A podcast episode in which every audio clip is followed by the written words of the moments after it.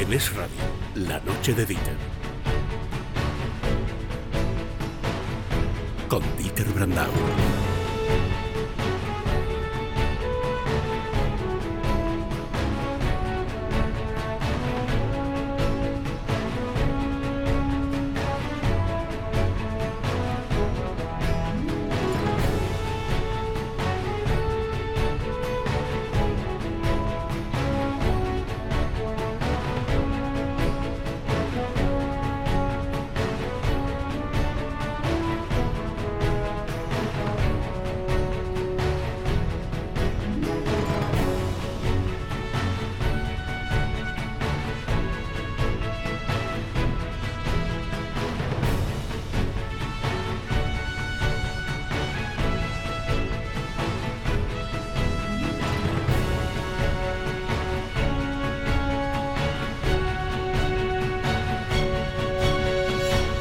Saludos oyentes de radio, gracias por escucharnos en la noche de este miércoles 18 de enero del año 2023. Un día en el que el gobierno de España sigue buscando pruebas que justifiquen su rápida e implacable ofensiva contra la Junta de Castilla y León por un protocolo sanitario que, según el gobierno de España, iba en contra de la ley del aborto.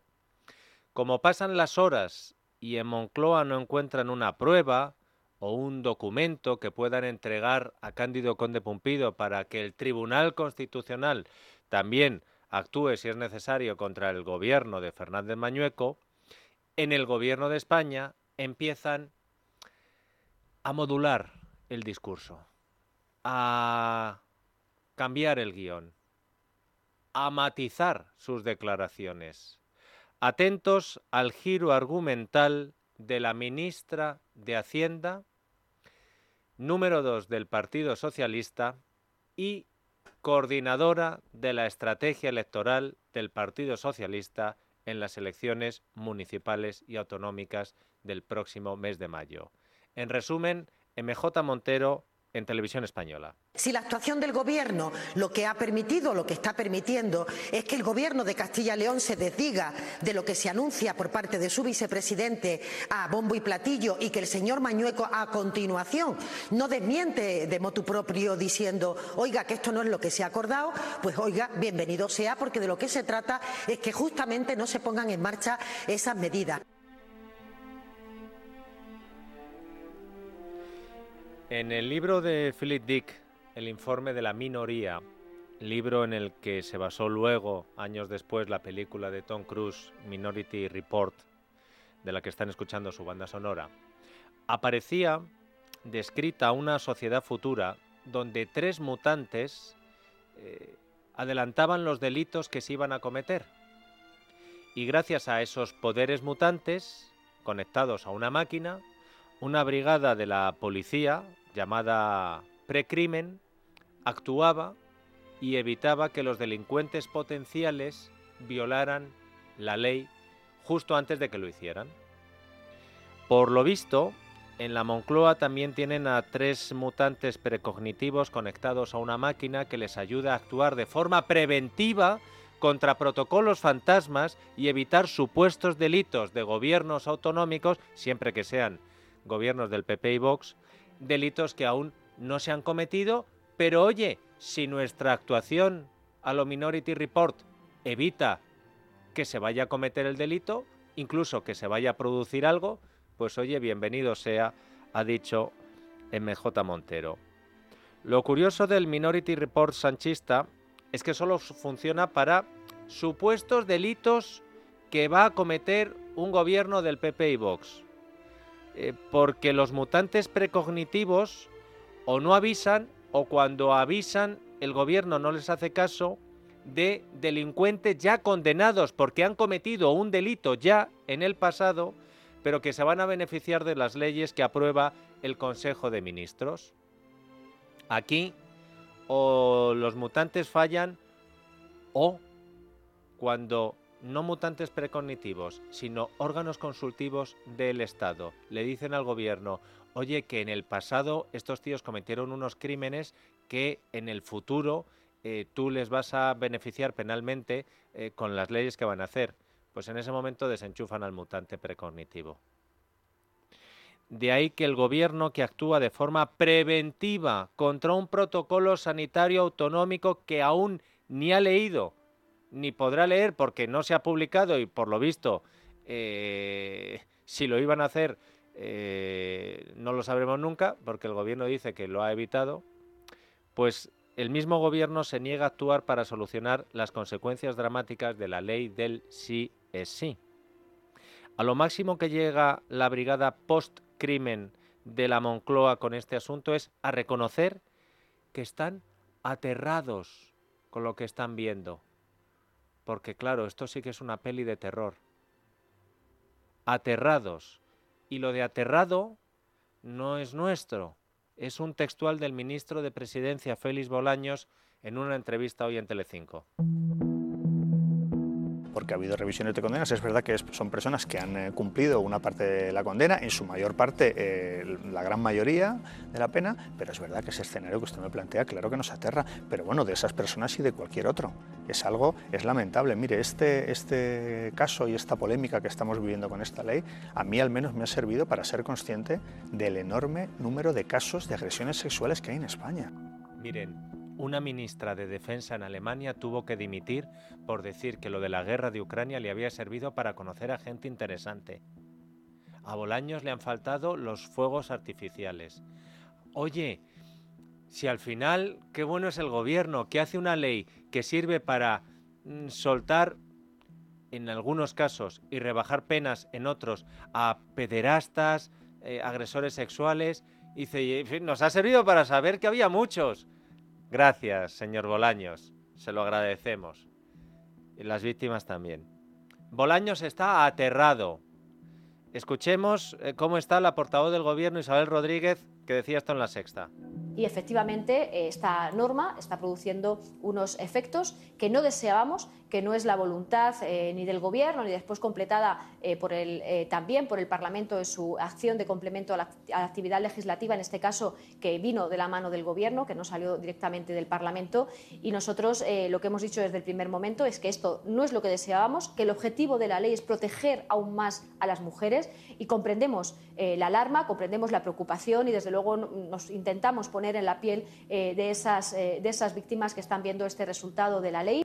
Bueno, pues a pesar de estar aterrados, a pesar de reconocer que ven efectos no deseados, lamentables, a pesar de las casi 200 rebajas de condena a agresores sexuales y pederastas, el gobierno se niega a actuar contra los efectos de esta ley del solo sí es sí e insiste en que no sé, eh, que los jueces lo solucionen, pero si eso es lo que dijeron el año pasado y cuando el Supremo ya eh, fijó posición, lo dejaron de decir, vuelven al mismo argumento, no lo han renovado. Bueno, em, escuchen lo que decían hoy y escuchen, porque no es solo la parte podemita, Yone Belarra, es también Isabel Rodríguez. Desde el primer momento lo que hemos pedido es que ahora que la ley estaba en marcha, dejar muy claro cuál es el objetivo del Gobierno. Lo hemos reforzado en el Parlamento, es alguno de los pasos que hemos dado. Hay unas instrucciones por parte de la Fiscalía General del Estado que de atenderse evitarían este tipo de consecuencias y muy pendientes, como hemos dicho desde el primer momento, de ver cuál estaba siendo ese resultado en los tribunales y esa doctrina que ha de configurarse y uniformarse por parte del Tribunal eh, Supremo para atender y que estas eh, decisiones eh, que no son, desde luego, estos resultados que no son los que deseábamos con esta aprobación de la ley, pues estén produciendo.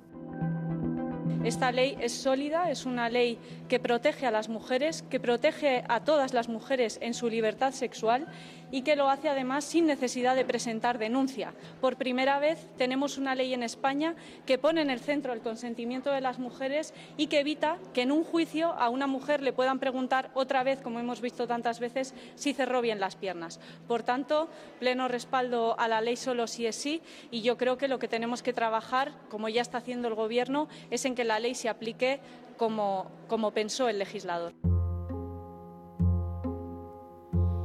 Después de escuchar las excusas, insisto, no solo de la parte podemita, eh, sino de la parte sanchista, para negarse a cambiar una ley tan dañina para la sociedad, La pregunta que se hace mucha gente, nosotros también desde este programa, es por qué este empecinamiento, por qué esta negativa. 200, casi 200 agresores beneficiados después. Pedro Sánchez es verdad que ya no presume en público de su ley, ni dice que el resto de países la va a copiar. Pero se niega a reconocer el error y no rectifica esta norma tan dañina. ¿Por qué?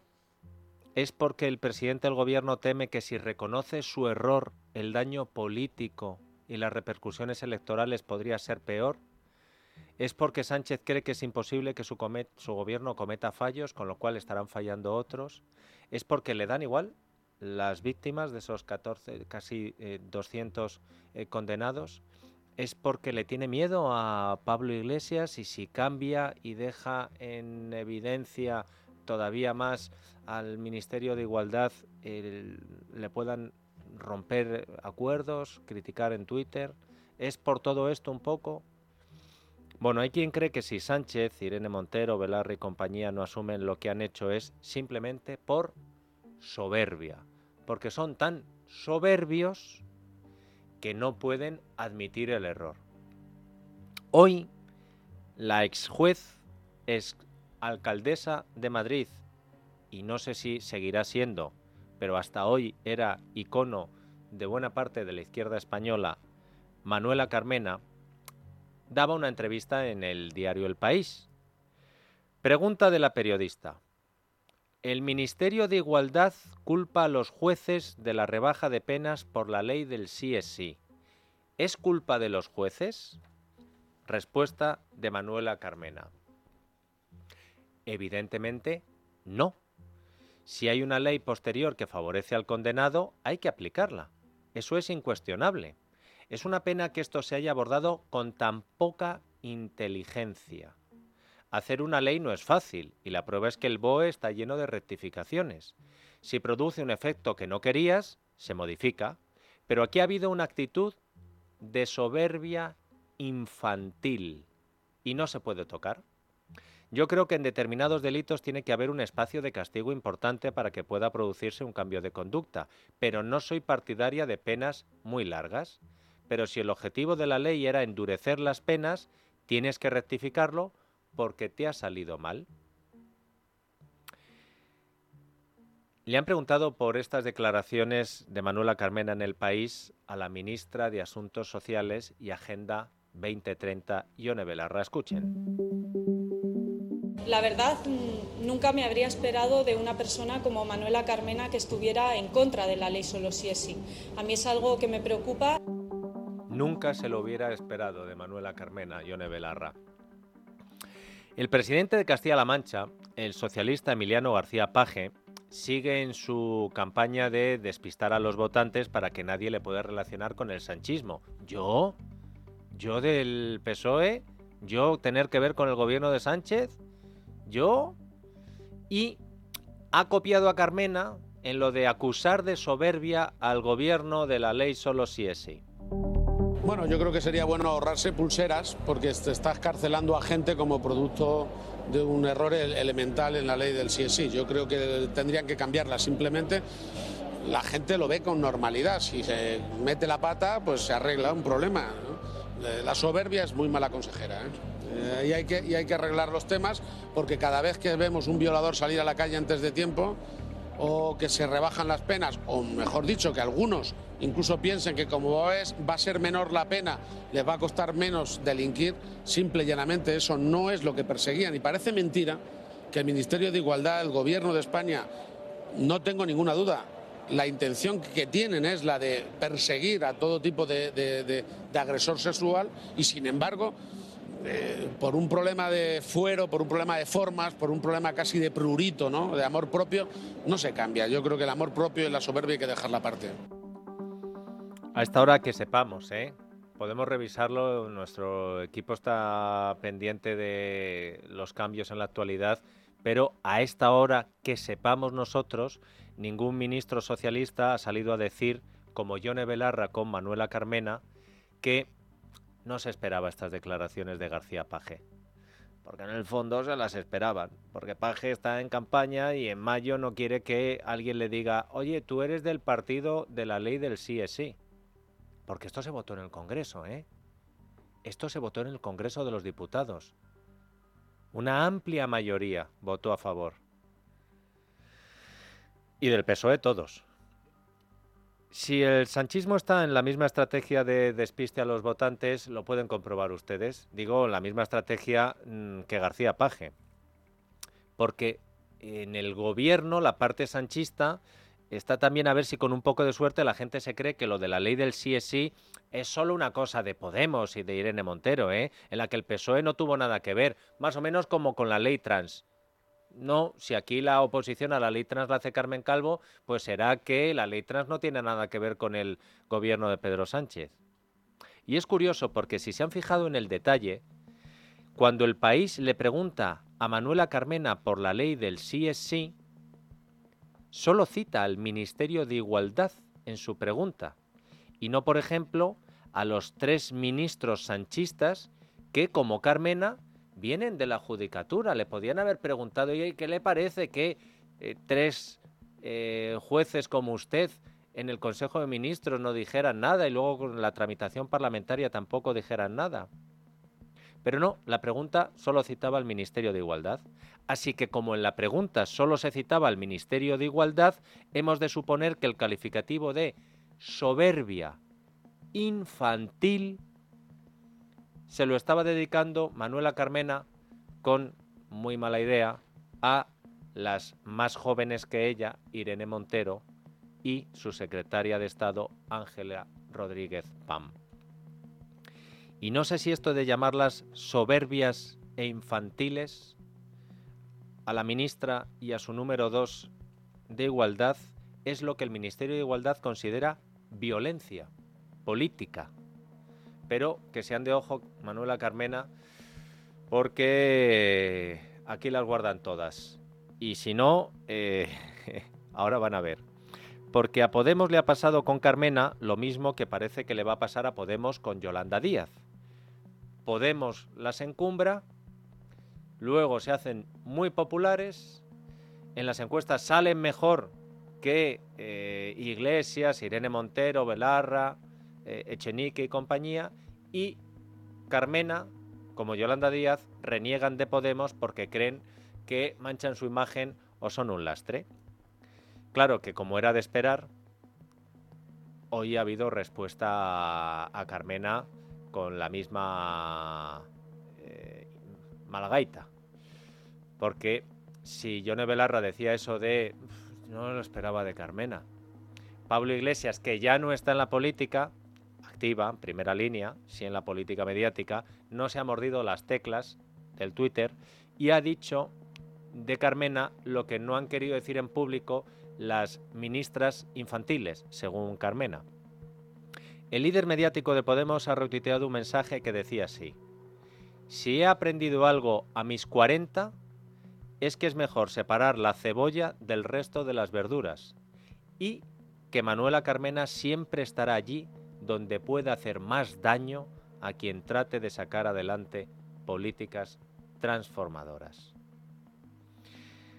A Pablo Iglesias le ha faltado añadir algo a este tuit que ha retuiteado sobre la soberbia senil para completar el guiso de puñaladas de hoy. Y claro, lejos de cerrarse la polémica, eh, seguimos eh, con más, pero en este caso mm, vamos a incluir a otra cera política. Porque claro, eh, qué mejor que ayudar al otro a desviar la atención sobre sus problemas políticos. Hoy el PSOE ha ido un paso más allá y le ha propuesto al Partido Popular gobernar en solitario a cambio de hacer un cordón sanitario a Vox. Así lo ha dicho en rueda de prensa la secretaria de organización del PSOE de Castilla y León, Ana Sánchez. Nosotros, nosotros preferimos que Mañueco rompa el pacto con la extrema derecha en la Junta de Castilla y León y a partir de ahí, después de eso, que se comprometa a hacerle un cordón sanitario a la extrema derecha en Castilla y León. Y cuando haga eso, nos sentamos con él. Pero claro, primero tendrá que, primero tendrá que hacerlo. O insisto, voy yo y le asesoro como secretaria de organización del PSOE a Mañueco. Que va justito, va justito, pero hombre. Hombre, yo de Mañueco, escuchando a la secretaria de organización del PSOE de Castilla y León decirlo mientras no se podía aguantar la risa, lo mismo no me fiaba. Oye, rompe el gobierno y luego eh, fíate del PSOE. Em,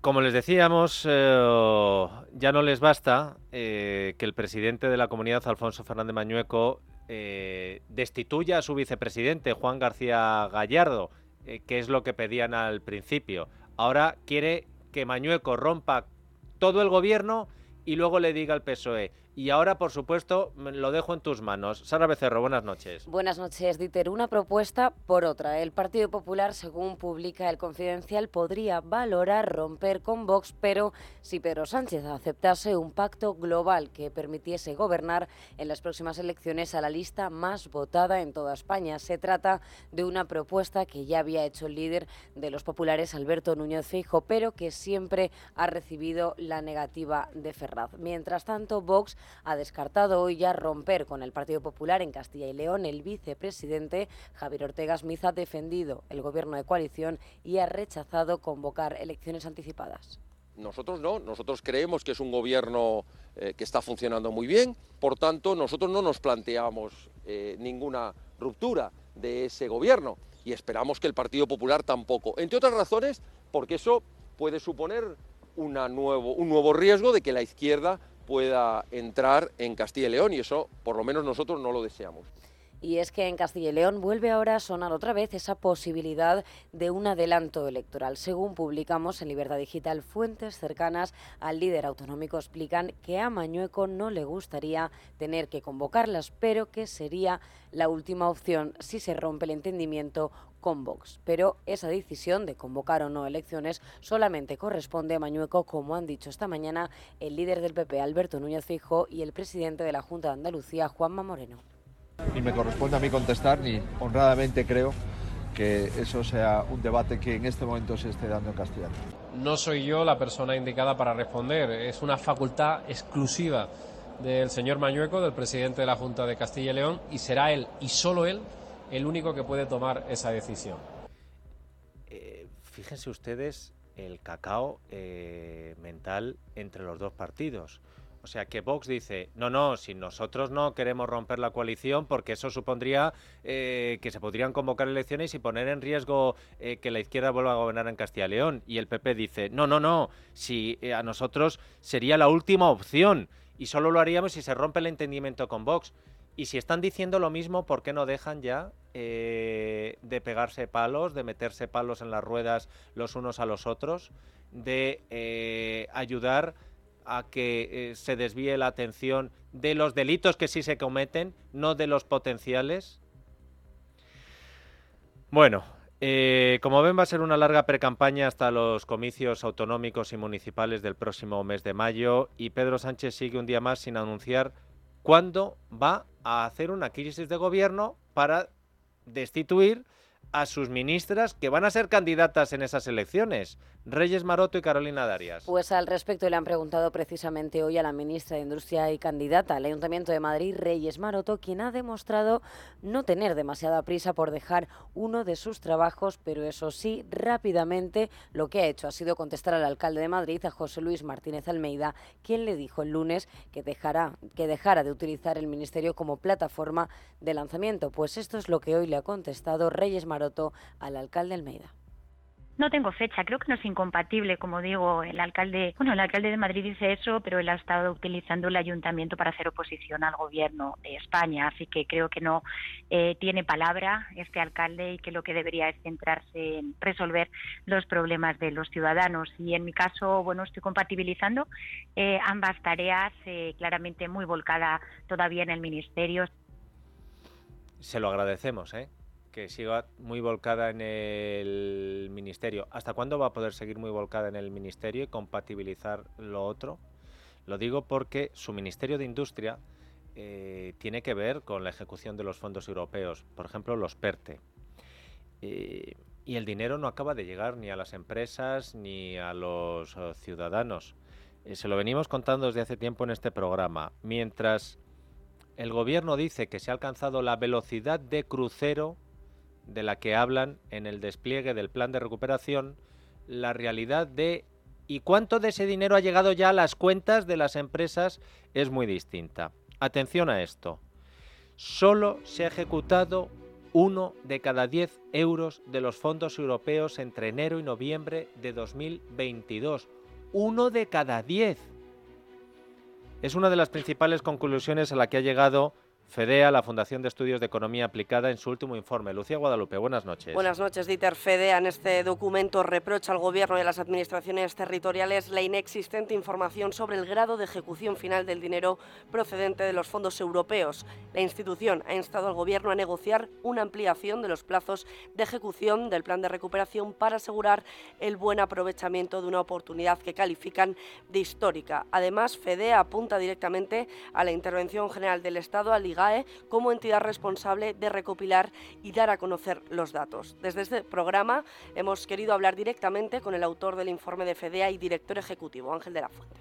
Hay una foto parcial que, que es bastante buena de lo que hacen los ministerios con ese con ese dinero. Lo que pasa es que los ministerios básicamente lo que hacen es entrar por ahí y después se lo pasan a otras administraciones que son las que acaban gestionando el grueso de los programas sean las comunidades autónomas o, entidades públicas. Y esas entidades públicas y, las administraciones territoriales no tienen un sistema de, información y unos, unos, informes de ejecución tan detallados y tan rápidos como el Estado. Entonces ahí se pierde un poco el rastro de lo, que se está haciendo en la segunda parte de la ejecución.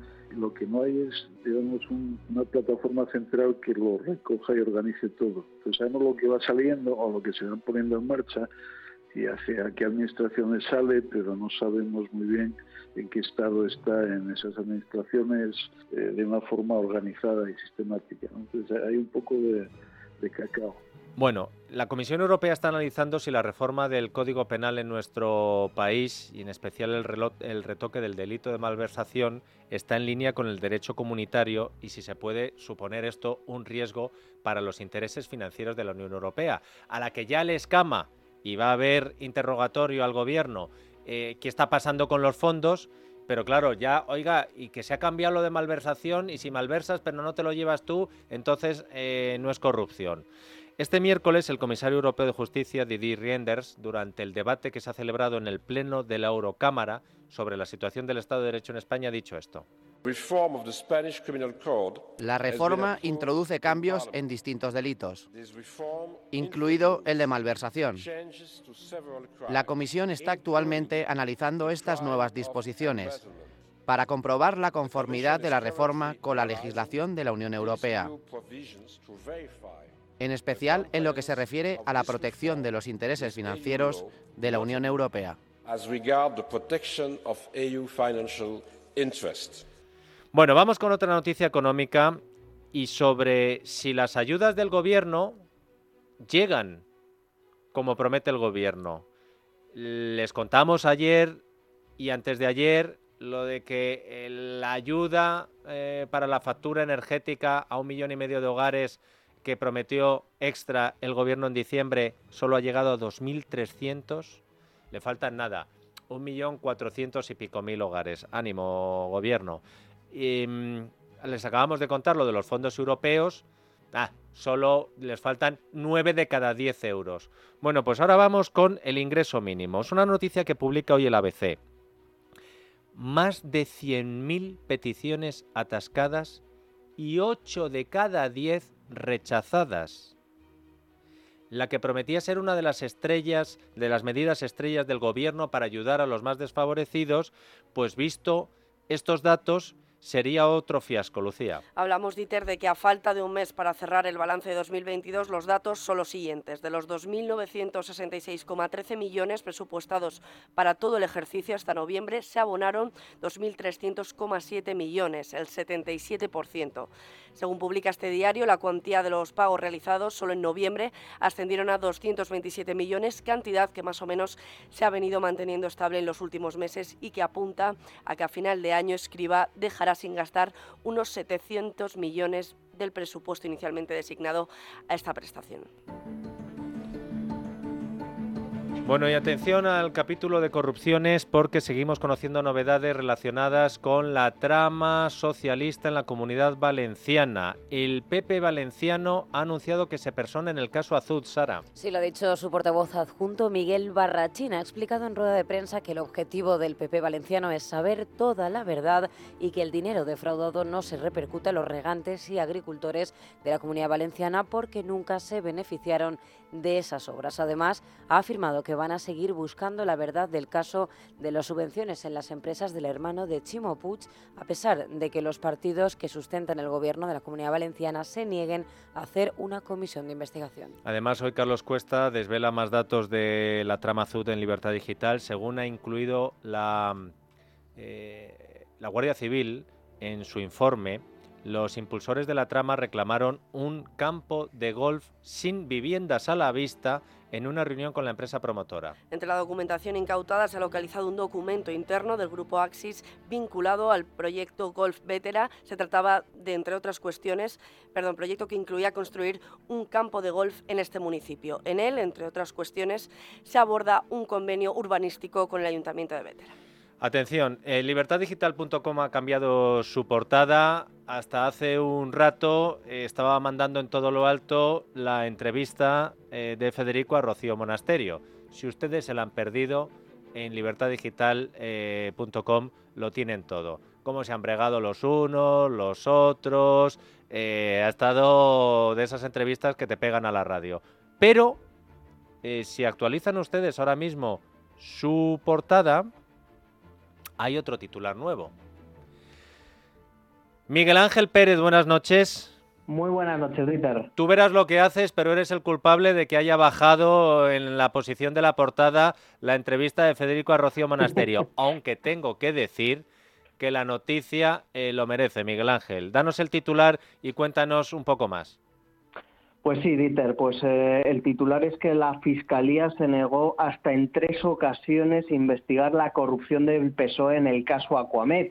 Hablabas, eh, Dieter, hace unos instantes del caso Azul, ¿no? Pues hay que decir que el caso Aquamed, que ya hoy, por, eh, por cierto, se cumplen siete años desde que comenzara la operación de inicio de esa causa judicial, fue en el 2016, pues en el marco de, esta, de, este caso judicial que se investiga en la Audiencia Nacional desde hace siete años, pues en el sumario eh, al que hemos tenido acceso figuran varios escritos, Dieter, donde se han hecho hasta, hemos contado al menos tres veces, tres ocasiones en los cuales pues algunas de, las partes personadas, algunos de, los incluso de los imputados han solicitado a la Fiscalía Anticorrupción que investigara la posible corrupción del PSOE. Se aportan datos, se aportan cifras, se aportan contratos, se dan cifras de hasta 15 eh, millones de euros en presunta financiación ilegal del Partido Socialista eh, a través de contratos irregulares de publicidad, a través de, de las adjudicaciones de las desaladoras de, Aquamed. Pues bien, la Fiscalía Anticorrupción se ha negado a lo largo de estos siete años a investigar todos estos indicios delictivos con el PSOE, que recordamos son del año 2007-2008, durante el gobierno de José Luis Rodríguez Zapatero, y con ministra de Medio Ambiente Cristina Narbona, actual presidenta nacional del PSOE, y sin embargo, a pesar de todos los datos que hay en el sumario, de todos los posibles indicios, nunca se ha querido investigar la rama del Partido Socialista en el caso Aquamed. Eh, decías, eh, hablabas del caso Azul. Es que precisamente, Dieter, el caso Azul está aflorando parte de esta presunta financiación ilegal del PSOE que se lleva reclamando investigar de forma infructuosa en el marco Aquamed. Y ahora está aflorando en Valencia, en el en el caso Azul. Entonces, eh, bueno, pues eh, no deja de ser inexplicable que en una causa de esta envergadura, durante más de siete años, no se haya querido ni siquiera intentar investigar con los datos, los contratos y, las cifras de hasta 15 millones de euros de presunta financiación ilegal del Partido Socialista. Eh, la fiscal del caso, Inmaculada Violán, pues ha, desechado estas, estas peticiones diciendo que no tenían conexidad con la causa, que no coincidían en tiempo. Sin embargo, la raíz de todo era la empresa pública Aquamed.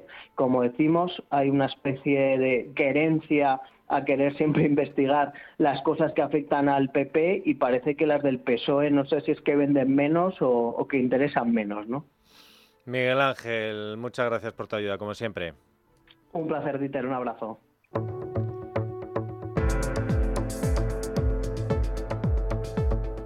Una cosa más, una cosa más de momento, porque estoy viendo el guion y tenemos como otro alijo de noticias para reservarnos para la tertulia, pero este no me aguanto. A ver, Sara, el CIS de Tezanos ha vuelto hoy a contradecir a todas las encuestas, eh, en fin, lo de siempre.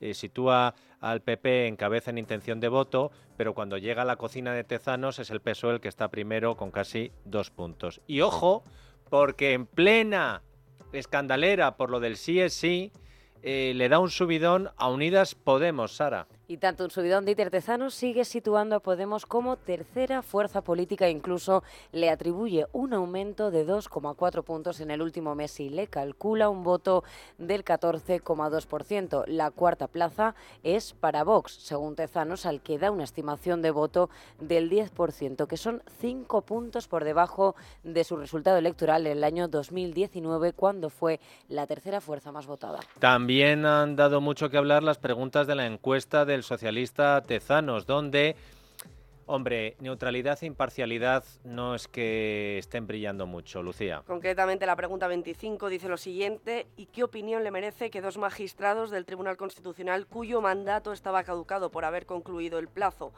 para el que fueron elegidos tomen parte en votaciones en las que se decide si continuaban o no formando parte de dicho Tribunal Constitucional. Y hay una pregunta todavía más tendenciosa si cabe y de forma general, ¿está usted a favor o en contra de que los jueces del Tribunal Constitucional puedan prohibir al Parlamento debatir Yo de Tezanos hubiera dicho, ¿está usted a favor de los jueces? Eh, punto. Eh, y ojo porque también ha sido curioso esto. Mientras una ministra del gobierno dice que el gobierno no tiene tiempo para mirar encuestas, otra se la sabe al detalle. Por un lado, la ministra portavoz Isabel Rodríguez en la sexta decía que desde el Ejecutivo no tenían tiempo para analizar las encuestas al estar centrados en los españoles. La ministra de Educación y portavoz del PSOE, Pilar Alegría, la desgranaba. Escuchen. Este es un gobierno que trabaja mirando a los ojos de la gente, pendiente de sus problemas y, por tanto, eh, queda poco tiempo para analizar las, eh, las, encuestas. Seguimos trabajando. Es una legislatura muy dura donde creo que al final este país está saliendo adelante gracias al esfuerzo de todos y también al impulso eh, de su gobierno. Se confirma la preferencia de los españoles para que les siga presidiendo una persona valiente, determinada como el presidente del gobierno, Pedro Sánchez. Más allá de la intención de voto que vuelve a situar al Partido Socialista como primera fuerza, eh, me gustaría destacar que los ciudadanos nuevamente valoran muy positivamente las medidas aprobadas por el Gobierno. De hecho, Pedro Sánchez es el líder preferido para ser presidente del Gobierno y obtiene un grado de confianza de los españoles superior al del líder del Partido Popular. Bueno, pues en estos 38 minutos ya les hemos contado muchas cosas de las que han sucedido hoy. Mm, hay otras que no nos han dado tiempo que les vamos a contar en la tertulia. Hoy, con Luis del Pino, Isabel San Sebastián y Carlos Cuesta.